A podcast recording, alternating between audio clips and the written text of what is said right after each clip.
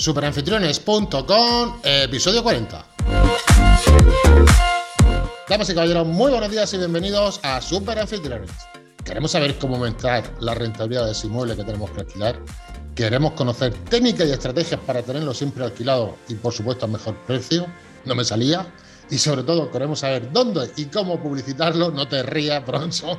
Pues querida familia, este es nuestro podcast. Este es vuestro sitio. Esta es vuestra web. Bienvenidos a Super Anfitriones. Ahora sí, ya me puedo reír. Bueno, ¿Qué tal, Paco Pepe? No, que no, bien, que ¿no? no, que te encalla ahí, que no, que no hay manera de sacarlo, que no, que no hay manera, que no hay manera. Vamos a tener que ponerle grasa de caballo, para- como a las botas. Sí, me ataco, tío, me ataco. ¿Qué vamos a hacer? Es lo que tiene las mañanas sin tomar café ni colacao.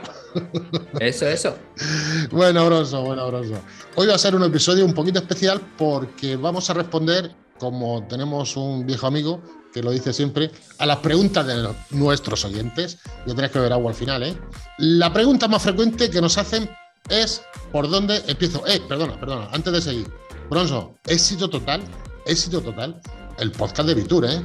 Felicidades, tío. Sí, sí, sí, sí, la verdad es que, bueno, que además están saliendo un montón de cosas, ¿eh? que ya verás como poco a poco van a ir saliendo en la web y vamos a tener también en el podcast, van a colaborar también con nosotros y demás, con todo lo que hemos hecho, eh, bueno, con todos los patrocinadores que han estado allí en Vitur y demás y hemos podido crear, bueno, eh, hacernos eco y que ellos se hagan eco también de su servicio y la verdad es que hay algunos que muy pronto van a estar aquí con nosotros. Eso, la verdad, eh, con la gente y la calidad que ve allí, la verdad es que es todo un honor y un trabajador que has conseguido.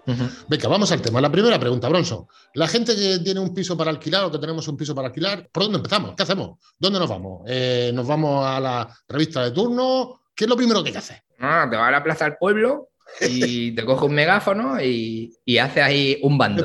Te haces un bando.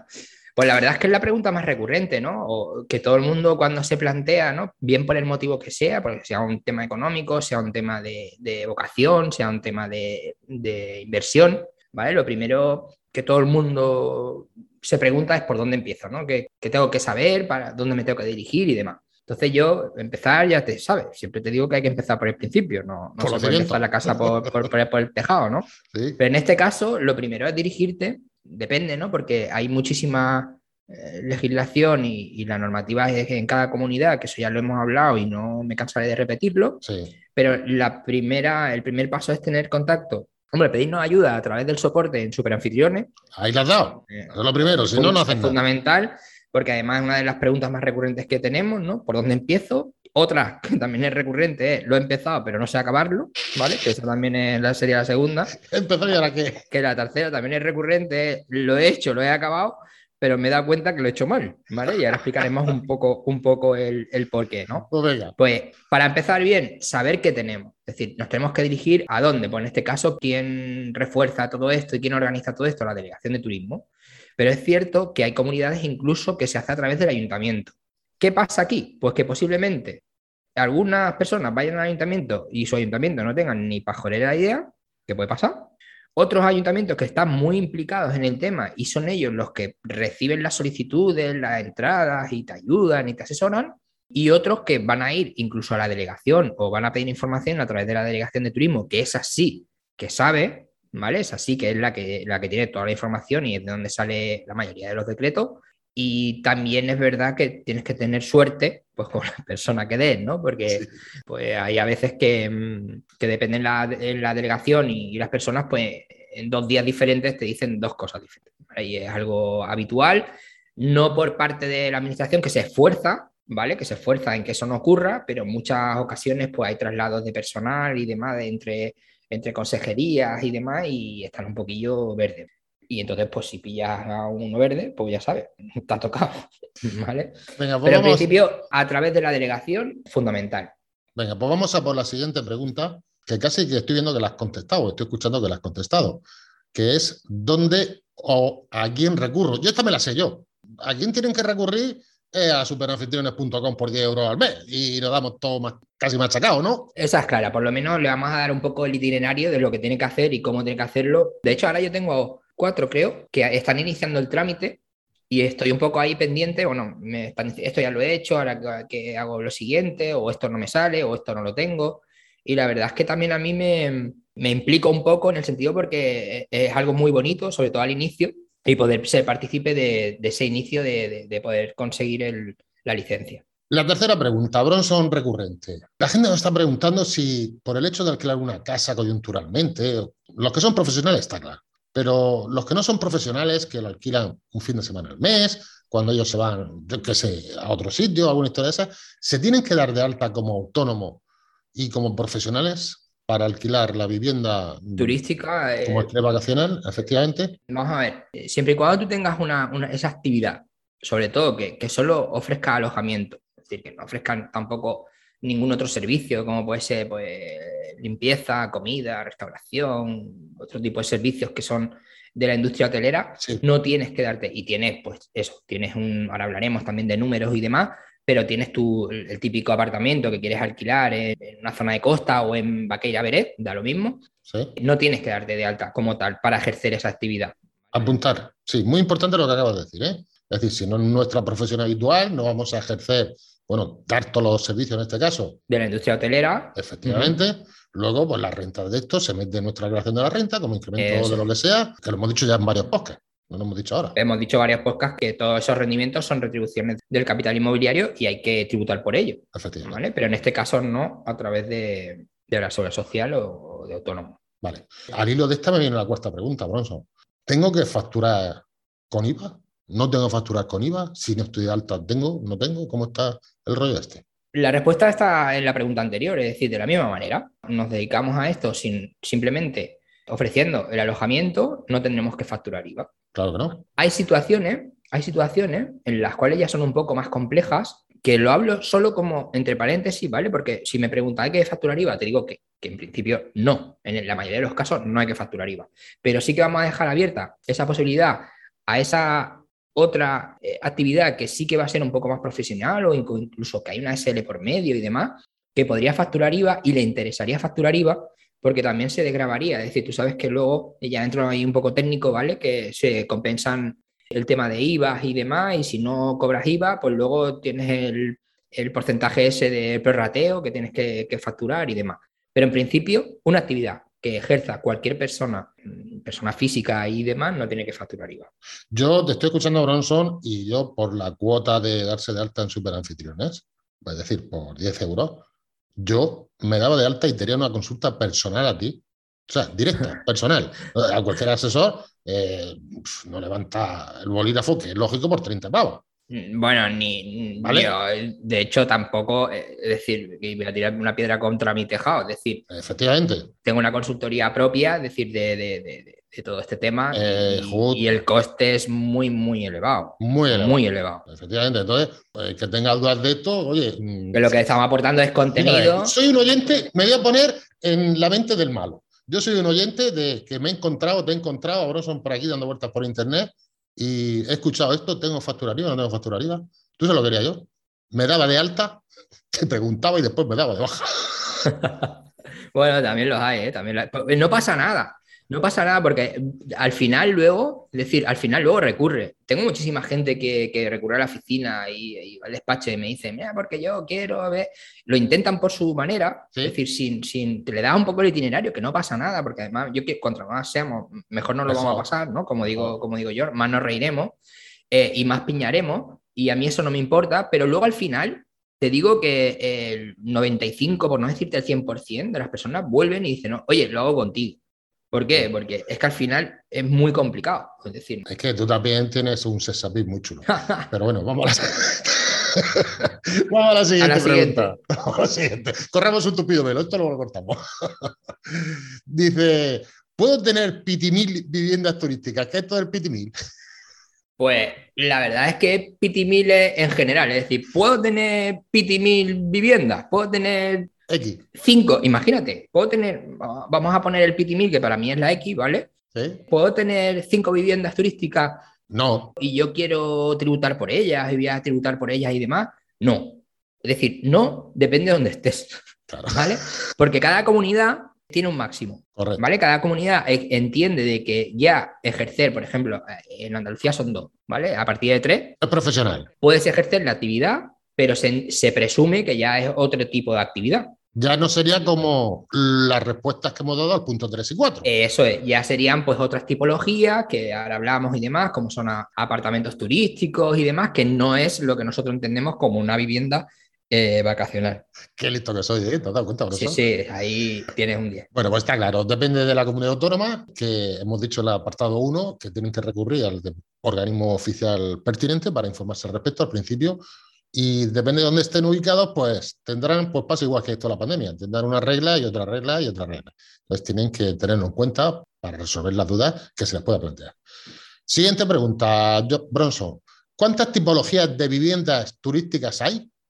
Cada comunidad y cada delegación en este caso, pues tiene sus tipologías. Te voy a explicar una cosa súper curiosa que muy poca gente conoce, pero un hotel de cuatro estrellas en Madrid no tiene las mismas características que un hotel de cuatro estrellas en Vigo. Ah, no. No, son totalmente diferentes. Las medidas serán diferentes, las exigencias, los requisitos son diferentes y siguen siendo hoteles de cuatro estrellas. Pues lo veo fatal, tío. Bueno, por eso muchas veces vamos a un sitio y nos creemos una... Sí, sí, nos creamos unas expectativas que no son ciertas. Eso es, no, Pero los precios son iguales en Madrid y en Vigo. Claro, pero tú te haces una expectativa en base a donde tú imagínate que tú vas siempre a Andalucía, ¿vale? De vacaciones, o a Cataluña, o a donde sea. Y tú tienes expectativas que tú sabes que un hotel de cuatro estrellas o una vivienda de no sé qué tiene unas características y sabes qué es lo que te vas a encontrar o de tres, o una pensión, un hostal, lo que tú quieras. Pero luego cambias de comunidad o cambias de tendencia, te vas a otro sitio y podrías encontrarte que un hotel de la misma categoría en otra comunidad tiene diferentes los requisitos y por supuesto tu experiencia en ese alojamiento va a ser diferente en base al servicio que te va a prestar. Mucha gente esto no lo conoce, piensa que... Yo no lo conocía. Sí, por eso que te digo que es una cosa curiosa porque damos por sentado de que todos los alojamientos son iguales en todo, y, vemos que en, el padre de la criatura, ¿no? En, el tema de los hoteles, pensiones, hostales, todo este tipo de alojamiento, ya eso no existe. Y en las viviendas turísticas, pues pasa exactamente lo mismo. Dependiendo de la comunidad, tiene su legislación y, tiene su, tipología. Por ejemplo, podemos tener una vivienda eh, de uso turístico, ¿vale? De una vivienda vacacional, que es lo que todo el mundo entendemos por en un residencial, en una organización y demás, pero también podemos tener una vivienda turística de alojamiento rural, que sería algo diferente seguiría estando dentro de las viviendas turísticas, pero estaría dentro de un entorno rural. Y un entorno rural hay comunidades que no entiende que es en medio del campo, sino es que no cumple una serie de requisitos para ser una vivienda urbana. Esto es muy típico en los diseminados, en pueblos y demás. Entonces, dependiendo de la categoría que tengamos, pues a lo mejor llegamos a un sitio que está catalogado como una vivienda rural y no tenemos, yo qué sé, saneamiento. ¿vale? Es decir, que o, no tenemos, o el agua, a pesar de ser potable, no es de la red. Es decir, podemos tener esa vicisitudes eh, dependiendo de la tipología que tengamos. Entonces, tenemos que saber nuestra vivienda, dónde la vamos a colocar dentro de los requisitos que nos exige cada normativa. Y es muy posible, ya te digo, que, que esté dentro de una vivienda de uso turístico, una vivienda vacacional o una vivienda, como le llame, esa delegación o, bueno, en este caso, la comunidad autónoma que donde tengamos la vivienda. ¿Tú tienes una lista o, imagino que sí? Yo sé lo que me va a preguntar y te digo que no la tenemos completa. Sí, voy por ahí, pero quizá la pregunta es en el, también relacionado con el tema de hostelería. Es decir, mira, los cuatro, los mejores cuatro estrellas están en la provincia de Madrid, después le sigue la provincia del País Vasco, después le sigue Cataluña, después le sigue. Más o menos ¿Esa información la tienes tú ya o todavía no la tienes? Tanto en vivienda turística como, como en hoteles, o todavía no la tenemos. Tengo parte de, los requisitos de, de, las comunidades y demás. Vale. Sobre todo el tema de dimensiones. Por ejemplo, en una habitación doble, lo mínimo que te exigen en una comunidad pueden ser 10 metros para un 3 estrellas y me lo invento. Y a lo mejor para un 4 son 12 o 14. Entonces, dependiendo de eso, van las estrellas. La estrella va dependiendo de muchísimas cosas. Hay hoteles y, alojamientos que no tienen una estrella más o menos, primero porque a lo mejor no le interesa. Y segundo, porque a lo mejor el pasillo en vez de tener un metro tiene 90. Vale. ¿Y tú a los suscriptores de la newsletter le enviarías esa documentación? De, de todos los requisitos. Sí, bueno, los que, los que, se suscriban, que es gratis suscribirse a la newsletter. Los que están suscritos le vamos a dar otra cosa. Ah, pues, Porque además eso, eso no está completo, le vamos a dar el itinerario. Es la siguiente pregunta que tengo aquí, ¿cómo voy a gestionarlo? Y el itinerario final que hay que llevar, ¿no? Eso lo dejamos para los suscriptores de la newsletter, ¿no? Bueno, el itinerario sí, si quieres lo, dejamos para el itinerario. Sí que es verdad que a la pregunta que me, que me haces de cómo gestionarlo es, es muy importante. Es decir, el hecho de saber, vale, yo me quiero dedicar a esto o quiero dedicar este inmueble a este, a este recurso que me dé una rentabilidad, pero también hay que saber y plantearse cómo lo vas a gestionar. Es fundamental. Es más, te adelanto, vamos a hacer un spoiler de ese contenido premium, ¿vale? Por ejemplo, hay que hacer un estudio de viabilidad. Es decir, yo a lo mejor quiero hacerlo, quiero ejercer esta actividad, pero luego me hago un estudio de viabilidad que lo tenemos en, en nuestros cursos donde te va a hacer, te va a poner la base, además con un Excel y demás, donde te va a salir cuánto es el coste que tienes por noche y demás, de una manera súper sencilla, porque es una hoja de cálculo que tienes que meter cuatro gatos, de, cuatro, cuatro gatos, no, cuatro datos de lo que sería, oye, los costes fijos que voy a tener dentro de mi vivienda es la comunidad, cada vez que alguien se vaya tengo que hacer un servicio de limpieza que me va a costar tanto, los amenities que voy a poner cuesta tanto y la viabilidad que voy a tener es esto oye, esto es lo mínimo que yo tengo que cobrar por noche por, el beneficio que yo quiero obtener y demás. Y eso lo tenemos también, eso está dentro del itinerario que vamos a, ofrecer en el contenido premium a través de la newsletter, suscribiéndose simplemente en la newsletter, que eso es gratuito, pero es muy importante el hecho de saber cómo lo vamos a gestionar. Si lo vamos a hacer nosotros mismos, que es una de las posibilidades, decir, oye, yo me lo guiso, Juan Palomo, yo me lo guiso, yo me lo como, yo me pongo, me pongo mis anuncios y demás, o la otra posibilidad es delegarlo a un tercero. Y ahí ya un poco la cosa se complica, ¿vale? Porque en el hecho de darlo a tercero, podemos darlo en explotación, podemos darlo en subarriendo, podemos darlo en intermediación. Haremos un podcast exclusivamente de esto, porque son temas complicados. Esto da para un curso, ¿eh? más que para un podcast, da para un curso. Esto da para, para muchísimo, ¿vale? Porque hay muchísimas maneras. Dice, bueno, eh, de hecho, el que lo da, es decir, el que lo gestiona un tercero, en la mayoría de los casos no lo hace bien. Es más, él es responsable y ahí es donde hay, un, hay que tener cuidado. Y hago un llamamiento en el sentido de cuidado lo que hacemos porque si tú delegas delega en explotación y demás, la responsabilidad no es tuya. Es decir, también estás delegando esas esa obligaciones de ese tercero. Tú simplemente vas a recibir una renta por ello, pero cedes lo que es la explotación. Y hay otros casos cuando intermedian, es decir, en la típica inmobiliaria que puede intermediar y te cobra por ese servicio, el responsable sigue siendo tú, el vínculo es contigo. Y también hay que tener claro, y, también hago un inciso, que hay veces que me dicen, bueno, en el tema de reclamaciones, ¿no? Que hemos tenido. Eh, no es que la reclamación me la hace, me, me, han puesto una hoja de reclamaciones por el servicio que ha dado la inmobiliaria, porque ha llegado tarde, porque no sé qué, porque no sé cuánto. Esa hoja de reclamaciones no es del alojamiento, y hay que diferenciarse muy bien que cuando nosotros tenemos un servicio que nos prestan ese servicio de intermediación y hay una queja o una reclamación por un motivo que es ajeno al alojamiento, y esa persona se tiene que dirigir directamente a la inmobiliaria o a la empresa que realice ese servicio. Es decir, no nosotros. No a nosotros. Vale, al hilo lo que has dicho hace un minuto, de que evidentemente la rentabilidad no es la misma si se delega sobre tercero. Aquí en Murcia tenemos un refrán, ya para terminar. En Panocho en Panocho, que dice que el ojo del amo engorda al caballo. Eso es así. Sí, sí. Eso es así. estoy Pero yo este refrán es internacional, digo yo. Yo soy también de los que el que tiene tienda que lo atienda, ¿no? O algo así. Sí, también, está Bueno, muchas gracias y nos vemos en la siguiente semana, nos escuchamos. Y bueno, ya sabéis lo que tenéis aquí, curso, recursos, y ahora estamos preparando, pues, ¿qué estamos preparando, profesor? Ahora estamos liados con el, bueno, liados con el tema de, del tema de seguro, que es importante con, con, el tema de la responsabilidad y demás, que va a salir en nada. Y con el tema de la, de la firma electrónica, sobre todo ahora hay muchísimo con, con, el tema de las utilidades que le estamos dando y demás, que tenemos el curso que ya está en el aire. Muy bien, profesor. Venga, nos vemos la siguiente semana. Un abrazo, ¿eh? Venga, un saludo, buenas reservas, Paco Pepe. Hasta luego, hasta luego, capitán. Hasta luego.